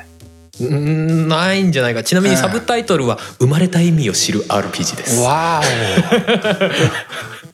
おそれは大事そうだな生まれた意味を知るのかこの番組ではもうこのサブタイトルいじりはちょっと外せないです けどいいいい味わいですね「生まれた意味を知る RPG そうだよねいやなんかその「テイルズのサブタイトルってまあ僕プレイしないからあれです」けども、きっとそのストーリーと深く関わってるんでしょ生まれじたゃ意味ジをャ知ンるっルね てことサブタイトルじゃないジャンルジャンルあそっかジャンルか俺気分的にはサブタイトルぐらいの感じになってるけどね俺らねうっかりうっかり間違えちゃいましたさジャンルでしたジャンルなんですこれ唯一無二のジャンルでした そうですそうそうだよね、そうそういやだからなんかその一度プレイした時に感じるうんジャンル名なのか、うんその今僕みたいに知らずに 「あぽいぽい」とか言ってるそのジャンル名なのかでうん多分捉え方違うんだろうなって思うんだよね。そうだねなんかきっと遊んで人は遊んだ人はそのあーそのサブタイトルっつうことはアビスっしょみたいなことが分かるんだろうなって思うと、うーんそうだね味わい深いよねなんかこのうんジャンル名もねうん、いやなんか毎回あの笑いのネタみたいにしちゃってるけども、んあの毎回丁寧に考えてんだろうなとは思ってんだ多よ、分その結構ゲーム全体の流れをある程度表してるんだろうなっていうのがすごい、うんだからプレイし終わった後に再びジャンルを見直してあーってなるのかなみたいないそうでやしょならないやつもあるのかもしれないけどわかんないけどそうでしょあの天空の早め花嫁と同じようなもんでしょ まあ そうだなあれは完全にサブタイトルだけどな なるほどなーってなったもんねまあまあそうだね「天空の花嫁」をプレイした後に見るとまあまああそやっぱそこがメインだったんだねみたいな 感じはあるけどねそうねいやでも「ジアビス」はなんか最近ちょっと話題にはなってましたよねえそうなのオープニングのねムービーがねなんか10発売から14年経ってうん、うん、オープニングの1シーンに出てるキャラクターが主人公だと思ってたけど、実は主人公じゃなくて主人公にそっくりなキャラクターみたいのがいるらしいんですよどうやら。えなんかね主人公はルークっていう人でそれに結構ビジュアルが似てるキャラクターがいてそいつがなんかアッシュっていうやつなんですけど実はそのオープニングムービーのワンシーンに出てるやつがその主人公のルークだと思ってた方が実はアッシュだったみたいななんかプレイした人からすると衝撃の事実みたいなことがあったみたいですよ。最近それが明らかになったそうそうそう10へー14年、まあ、知ってる人はなんかなんとなく知ってたみたいな話っぽかったですけどへえうんあそうそういうあるんだなと思って。うんテイルズもやっぱりあー愛されてるよねいやーそうですね。うんテイルズもまあテイルズも遊んでないから記憶を消す必要はないんだけどうん、 そうね。あーでもやったらすんげえ投げんだろうなテイルズは俺の印象だけど結構ストーリー長いイメージありますね。そうだよな、うんテイルズはやりきれねえだろうな数が多いからね。厳しいだろうなおーいやでも好きな人いる気持ちもわかるけどねなんか他の RPG とちょっと違うところに力入れてる感じはあるというかうんやっぱキャラクター感というか比較的最近なったの新作発表とかでやっぱりあ、うんアライズだっけあはいはいアライズは全然ねあれでやっぱり待ってましたっていう空気はあったもんねああそうですねでもなんかあれごなんかテイルズじゃねえみたいな雰囲気あるぞみたいなねあ本当 いやなんかちょっと今までと雰囲気を変えてきたなっていうねああそういうことゲーねム性もねうんうんうんいいよまあでねも楽しみなんでしょうなきっとなうねん龍が如くも俺はプレイはしてないんだけど実はムービーだけ見てた時期があったんで本当うんあのね龍が如くその前日譚みたいのが後から出て「ゼロっていうのがあってあはいはいだかはらいゼロから2の途中ぐらいまで確か見たのかな、えームービー見てるなだけなんだけど全然終わんねえみたいなね ずっと見てるみたいな感じだった時期ありましたけど竜僕竜が如くどれやったんだったかなうんあやってるんですね一本だけうん一本だけやっててえー4とかなんか半端なナンバリングのところやったら ねあれ話つながってんじゃねえのあなんかそうあのやって何だったかなうんうんも僕のもう一個のポッドキャストの「はやつ」の方ではいはいやってみてくださいよ」って言われて、うんその時ちょうどやるもんがなくて一回やってみようって言ってやったっていうそれぐらいのノリだったんですよ。うんうんでまあまあまあまあその何つながり前後は正直全く分からんけどもうんうんまあその一本のメインストーリー分は一通り楽しみましたぐらいのうんうん感じでしかなくてうんうん残念ながらその龍が如くの醍醐味はあんまり分かっていないっていうねあなるほどね 俺なんか単純にま あ桐ムービ生一ー馬が「オラ!」ってやるゲームっていう俺正直あんま「オラ」ってやってるとこ見てないっていうね ムービーだけだから「オラ」「オラ」を始めるぞーで次のカットでもう終わったーってなってるからプレスタートだもんねそそこはね。 ボコボコにした後みたいになってるから そうそういや正直アクションゲームとしては俺あんまりピンときてないんだけどあのゲームうんなんかやっぱムービーっていうかお話の流れというかあれ見てるのはすごい楽しいなと思っててちょっとムービーだけ見たりした時期があってなんかあのねやヤクザ的な話のさなんかヒリヒリ感というかさ、うんうんななんだろうこいついつ死んじゃうんだろうみたいなさあ るしおーやばいやばいやばいみたいなさそうだねうんそっち名だたるこわそもての人いっぱいいるからね。そう なってったらやばいでみたいなそこになんかねほんとこわもてのリアルの人間の人とか混ざってきたりするじゃない、ん うん、そうそうそうそうああああいう感じとか見てておもろって思ってねそうなんだよね。うんはあのージャッジアイズ、いはいはいあのキムタクがごとくで言う噂 のあれあれはいはいあれさなんかちょっと話題になったところもあってさあれやりたいなって思ったところあったんだよ、僕、はいはいはいはでもその龍が如くシリーズに対していうん知見がほぼないっていうところからなんか敬遠しちゃったのよでもす続きものじゃないから入るには良かったんじゃないですかね逆にそうそういう意見も後から来たうんでもちょっとっかなびっくりになっちゃって敬遠しちゃったんですよ 気を逃したそうなんか逃しちゃってもう今もういろんなゲームが押し寄せてるからもう、うんああごめんキムタクってなってるんだけどそうねあれもあれでやったら面白かったんだろうなまあでも話の軸としてはねまあ龍が如くはヤクザであっちは弁護士でしたっけ、まあ、弁護士というか弁探護士検事偵ものというかそうそうそうそう感じでしたよねまあ違うのかもしれないけど まあでもああいうなんだろうそのシリーズ世界観共通ものみたいな感じでうんいくとやっぱ龍が如くって偉大なゲームシリーズなんだろうなって思うんだよねそうですね正直最初出た時俺ここまでストーリーじゃねえやシリーズが続くとは思ってませんでしたあねあそうそう僕もそう思ってたのようんなんか、うん、ヤクザモンのまあちょこっと出て小粒に当たったゲームぐらいに思ってたんだけどもうん 結構な本数出てんだよねそうそうそうそう今最新いくつでしたっけ 56? みたいな感じですよね確かね5か 6? かなでなんか派生もいっぱいあるじゃんあのい維新だかえ江戸時代だかとか ありましたねああいうのもあるからやっぱ結構出てんだよね剣山かな違ったっけあかなそういうやつかもしれないんかあったよねあと「オブ・ザ・デッド」とかね あそうそうそうそうそう急にゾンビものみたいなうーわ頭悪いスピンオフ出てきたなみたいなそういう部分あるっぽいけどねもともとね龍が如くって急に頭悪くなるみたいなねうんそうね作り込みはでもすごそうですよねあのゲームもねうんうんやっぱ好きになるというかシリーズやっぱり愛してる人はいるんだろうなっていうのを感じるよね、うん、でも個人的にそのゼロから龍が如くのムービーを見ててゼロのストーリーはすごい面白かったですねへえうんそうなんか主人公2人っていうか、まあ、後のシリーズで真島っていう人が出てくるんですけどその人の過去の話みたいなのが出てきてそっちがすごいこう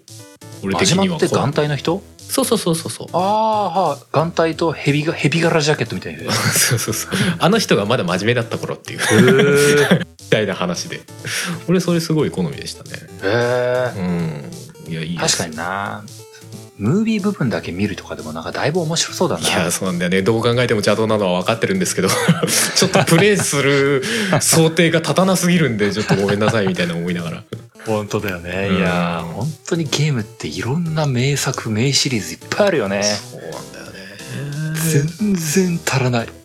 なんか龍が如くとかもう本当にムービーカットシーンをさある程度集めるだけでもそれなりに話つながるのよねなんか頭の中で。うんうんうんだからなんかそれをうまく再編集してさ、まあ、バトルのシーンはちょっと足し てさちゃんと戦わせてさアクションっぽくさそしたらなんかもう普通に映画っぽくなりそうだよねあれとかもうハルさん言いたかないんだけど ねそれキングダムハーツってたまに起きるねえ何どういうこと完全版商法のやつなんだああーまあそうですねいやもう完全に映像作品としてねそうそういや別あるんだよあるんだ本当あるんだよ あるんだキングダムハーツ本当あるんだよ あーもうガチの映像作品そうでみたいな DS のは映像作品にしましたみたいなあああー移植諦めたこいつらみたいない やまあ時間かかずに済むからまあありがたい部分もあるのかもそうねなんかねもやもやすんのなんだろう救いにがやるともやもやすんのみたいないやまあどこがやってもモヤモヤするん だろうけどないやでもほらななんだろう、まあ、ちょっと違うかもしれないけど「バイオハザード」とかもね映像作品とかあったりするじゃないあるなんねかあんぐらいのノノリでとい うかカプコンやるときバカみたいにやるもんなあいつらな すごい言い草だけど まあそうよねバイオハザードとかは本当いろいろやってるもんね本当だって普通に映画でさ、あのうん実写映画が当たったと思ったら、フル CG 映画作ったり映さ画もやってるしね脱出ゲームにコラボしてみたりさやってますねモンハンに出ていたりとかねいやいいよねそうだから龍が如くもいいよなってのはなんかわかる気がする そうだうね、んまあ時間もいっぱいなんではいラスト1通いこうかと思います、はいはいえーポコタンさんからいただきましたおい記憶を消してもう一度プレイしたいゲーム、うんえーイベント前日というより日付変わって当日に滑り込みすみません、初投稿のポコタンと申しますポッドキャストを聞くのが趣味でいつも楽しく聞かせていただいているのですが絶対楽しいイベントになるだろうなと思って思い切って今回のファンフェスのチケットを購入参加しました楽しんでいただきましたでしょうかありがとうございましあり がたとうございました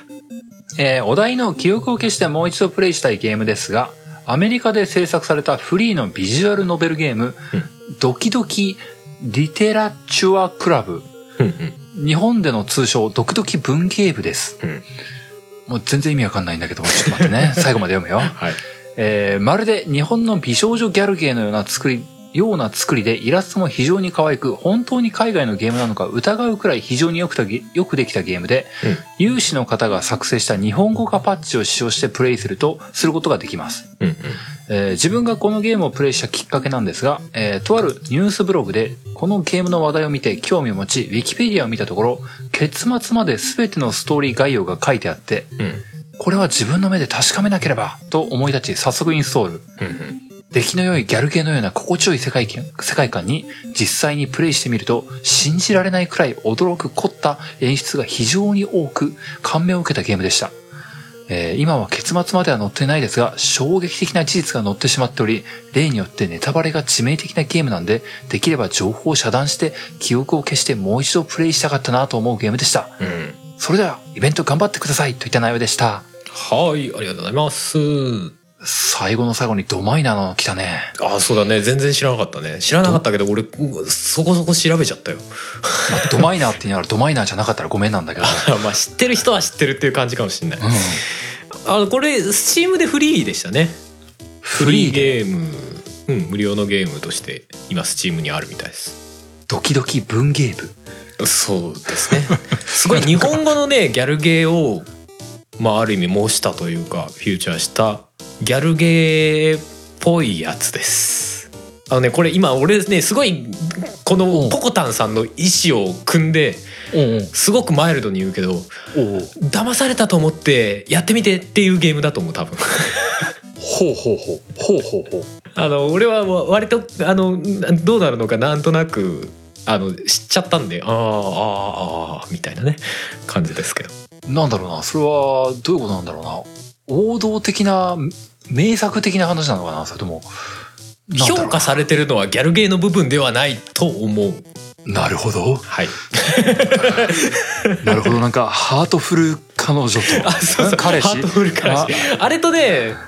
うん、うん、まあちょっとに似た部類かもしんないあるんかある意味では似た部類かもしれないインパクトが強い感じだなきっとうん、でもそそのままの内容ではないんだろうな最終的にみたはいいはいはいまあでもなんかそのこのポコタンさんがさ、な、うん、ウィキペディアにストーリーほぼ結末まで全部載ってて、その上でやったんでしょそうだねその引きのあるストーリーってなんかすごいんだろうなって思うよ。そうだから多分これを聞いてちょっと面白そうだなと思ったらそのままやるのがいいのかもしれないね。なるほどな。うん、うん、ハートフル彼女に惹かれた人はどうぞ検索たくだ さい。 まあハートフル彼女と待ってあ彼氏 彼氏だしまた違うんだろうな、やっぱりね。違うんだろうけど、うん、まあでもなんかその概要だけ聞くとちょっと近いかもねその海外の人があまあハートフル彼氏は日本ですかなああ、彼氏か。彼氏だな。そうだうんな。うん男だったわ。そうそうそう そうでもあれだよね、その、あれ、ハートフル彼氏、あれ、あれって海外制作だったっけあれ日本だったっけ日か本じゃなかったっけ確かだっでたっけ逆輸入みたいなことだった気がするけどなんかあのーやっぱり日本の美少女ギャルゲーのうんインターフェースというかは独特なのかねというかあの学園ものみたいなのがあれなんじゃないですか日本っぽいんじゃないですかそのドキドキ文芸部はかなり学園ものっぽいあー雰囲気そなっのかそっかそっかうん日本の学園ものみたいなうのんうんうんうんのの雰囲気っていうのがあるんじゃないですかねうんなるほどねうん、まあ、そもそもああいうギャルゲーみたいな文化がそもそも海外にそんな定着はしてないんじゃないですかねまあああんま聞かないよねですもんねときメモ的なの聞かないよねうんうんうんラブプラス的なの聞かないよねそうそうそう。なんか完全にこうね、そっち系のゲームかなと思わせてみたいな雰囲気がありますね。ドキドキ 文芸部。いやこのドキドキの意味が一体どこどの向きのドキドキなのかみたいな こ怖くなってきたどうしよう怖くないよ怖くないよ怖くなってきたなんか薄っぺらい感想で僕がおすすめした末になんかすごいどぎついクレーム来たらどうしようって思っちゃうよ でも結構ねなんかねそのプレイ動画っていうかやってみたみたいな動画も結構上がってるっぽいんでね あ本あの当 キキズナアイっていうバーチャル YouTuber いるじゃないですかあはいあはれいも普通にやっててあおのうてか俺たまたま検索したらそれが一番上に出てきたんでそれで見たんですけどほうほうほうあみたいなね ただこれ自分でやった方がやっぱりね面白そうな気はしますまあでもキズナ愛がやるぐらいだったらうんそこそこにうんあの知名度というかあのドマイナーってわけじゃないってことだもんねってことあそうでしょもねないのかドマイナーだからやったのかうーん分からんただあのーさっき言ってたスチーム版が、うんあの基本は日本語がないんですよ英語版だけあはいはいはいなんであの自分で、あのー日本語のパッチをね持ってきて自分で入れないといけないっていう手間はありそっか敷居の高さはちょっとあるかうんまあ多少パソコン触れないとあれかもしれないですねそうただねだなんかね日本語のパッチがすげえよくできてんだっていう思ったそそのど動画見てたらおーおーあこれパッチなんだみたいなのか演出すげえ凝ってたへえ、だからもう本当にただ日本語に雑に置き換えたんじゃなくてなんかすげえ愛のあるパッ チで日本語化パッチでびっくりしちゃっありがとうございますそういう 人本当助かります、た、ね、だからそんぐらいちょっと、まあ、ある種カルト的な人気があるというか、なるほどうんな、作品っぽいですねおもろいいやーなんかあのーイベント当日もす誰に振られたなったかな、うんちらっとあのクラナドの話が出たのおおがあったじゃないありましたね本当にちらっとだけど、うんうん まあ、僕がほぼ流してたんですけども、うん話せる部分があんまなかったんでそうだねなんかあのーやっぱりあれだよねこうのノベルじゃないけどもこのサウンドノベルみたいなインターフェースとかギャルゲーみたいなインターフェースのゲームって、うんやっぱみんな一定プレイしてるんだねっていう感じはするんだよね。そうっすねまあなんだかんだでえぶつかりますわねそういうゲームにね やっぱりみんな一本ぐらいやってるのかな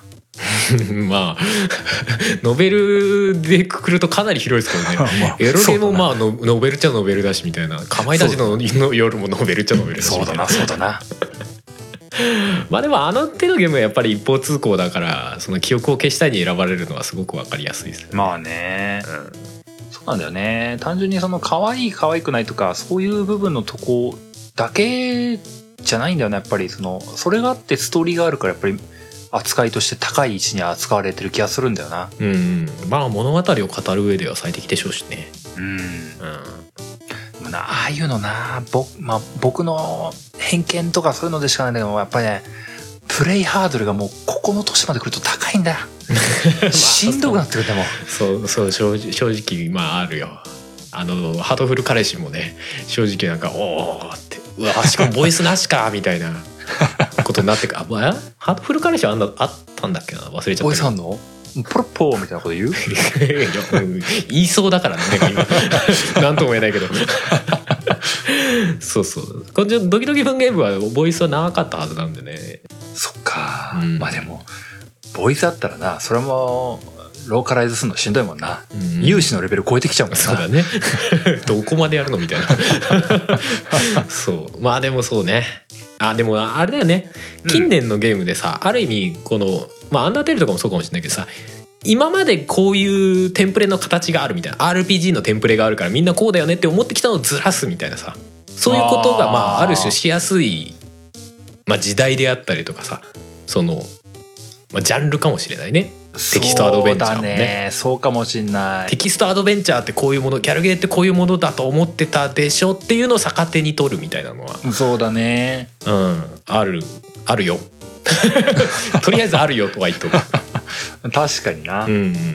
そういう驚きはあるドキドキするよそうだねきっとドキドキするよ確かに確かに今日の話の前半で出たドラクエとかゼルダとかってやっぱりあとクロノトリガーとか、うんああいうなんか形を作ったっていう風な凄さっていうのと今時代ちょっと変わった気がするもんねうんうんうんベースがあるからその裏をついてきたみたいなそううんうんうん名作のあり方ってあるもんね。あるでしょうねそういうのがまあ評評価されがちというかうんうん。っていうのはちょっとあるかもしれないですねそうだよね。まあ、うんそういった意味では本当あのーファンフェスタの当日もさ、うんあのーうちのホネストが言ってたけども、うん今環境が整ってるから、やったことないゲーム、存分に楽しめんだなって言ってたけど、うんなんか、その、マザー1、2を記憶ゼロでやって、うんその後アンダーテイルをやれるとかっていう人も人いるんだよね。そうだねそういう人って多分、すごい贅沢な体験を短期間にできる気がするんだよな。そうだね俺らだったらね昔マザーやった人がこうねすごく時間を経ってからやるのとはまたちょっと違うみたいなね、それはそれで、なんだろう、今ならではの楽しみ方なのかなって思ったりはするな。まあそうかもしれないですねある種今だとある種アーカイブされてるみたいなうん。とこでねそうそう。うん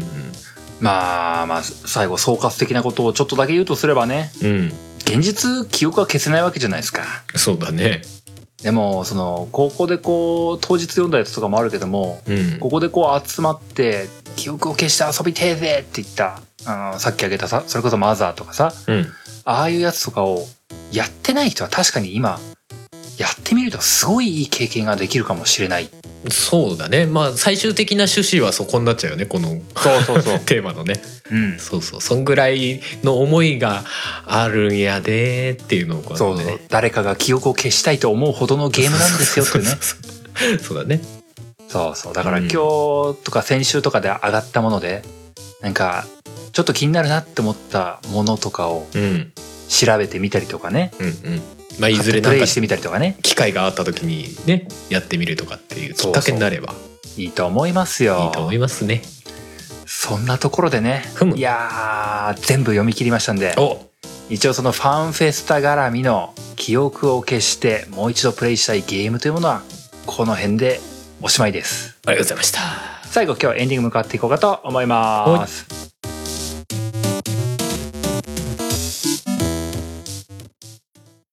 作曲編曲音声編集イマジナイライブなどは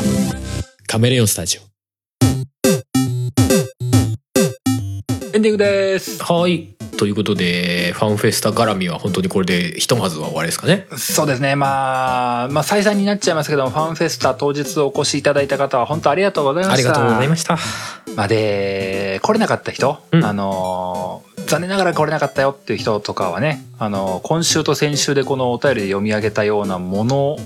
こういう話とかをうん当日は半分だよね。うんうん半分はこういう内容だったわけですよ。うんうん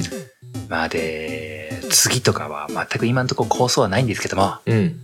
一緒にこういう風にね、ゲームが好きだっていう感じでね、話し合う場とかっていうのを作れればなとも思ってるので、そうですね次の機会があればぜひ次お越しいただきたいと思ってますよ。ぜひぜひまあまあそんなわけで最後エンディングトークというか、ちらっと話していければなと思いますけども、うんうんあれですね、あのー、ファンフェスタ絡みで一応一個だけ言ってこうかなって思うのは、おファンフェスタであのー、カジーさんがいらっしゃってたの、はいはいはいまあ皆さん覚えてますって言っても、来た人しかわかんない よね。 そうですね。まあ、過去にゲーム、テレビゲームの中林というね、番組をされていた梶井さんのはずだったんですが、そうなの、そうなの。 カジーさんが、まあ、もともと、そのポッドキャスト番組やってましたよーで、まあ、休止してましたよーで、ううんちの番組にゲストに来てもらったりとか、ありましたね。でまあそんなつながりもあってファンフェスタに、まあ、普通に来場者として来てくれましたよでその場で、うんあのテレビゲームの中林が復活するよとうん、いうような発表をファンフェスタの当日の中でしてくれたんですよね。うん、うん。はい待ってました待ってましたと、うんいうような話が起きてて実際この配信をしてる11月11日今日は11月11日ですけども、うん今日時点でもうその復活配信っていうのがされてるんですよ。でしたね。テレビゲームの中林112だったかなそうですね。なので、まあ、このゲームなんとか聞いてる人と、まあなんだろうな、話のテイストは違うっちゃ違うからなう、ん、うん、そのまんま同じように楽しめるよとは言い難いところはあるんですけども、うん、あんまでもあっちは僕単純に僕一リスナーとして楽しめてる番組なんで、うん、うん。テレビゲームの中林も聞いてみると、いいんじゃないかなって思いますよ。いいんじゃないでしょうか。ね。まあ、本当に、順当に復活できてよかったなと思ってい。やーなんか嬉しいよね。うん、うん。あのーなんだろう、番組復活とかさ、なんか嬉しいよね。ね。なんか、新作待ってましたみたいな感じだもんね。ね、もうまあ、うん、嬉しさ反面もうなんかああなんかうんライバル出てきたわみたいないいっすいいっすそういうのみたいな 的なプロレス的な精神もありますけどなんかねなんかいいいのになみたいなね ライバルとか別にいらいらないんですけどみたいな 気分もそうだよ ね。まあ、ゲーム番組もね。。ねそんなに多くはないんでね。うんうんそうそうでも全然色味が違うんで本当になんかねそれぞれの色で本当面白いことをやっていければいいなみたいな感じありますねうんうん。うんうんそんな感じですよ。ですねまあ、なので、えー一応、カジさんの番組もご紹介したんで、ぜひぜひ聞いてみてくださいなとぜひぜいひうお知らせでございました。というわけで今日はこの辺でおしまいですよと。はーいというわけで最後のやついつものように読んでいこうかと思います。えーこの番組ゲームなんとかでは皆様からのお便りを募集しております。お便りは番組ブログのお便りフォーム、またはメールにてお送りください。番組ブログはゲームなんとか .com、番組メールアドレスはゲームなんとか .gmail.com です。ゲームなんとかの綴りは g-a-m-e-n-a-n-t-o-k です。はいそんなわけで第92回レベル92はこの辺でおしまいです。また次回お会いしましょう。お相手は小平と。春でしたそれではまた来週。来週はゲスト会かもしれないわ、誰来んだ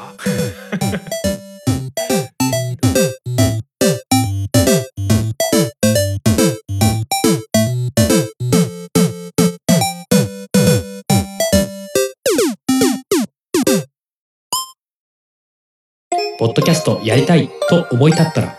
ポッドキャスト制作指南所。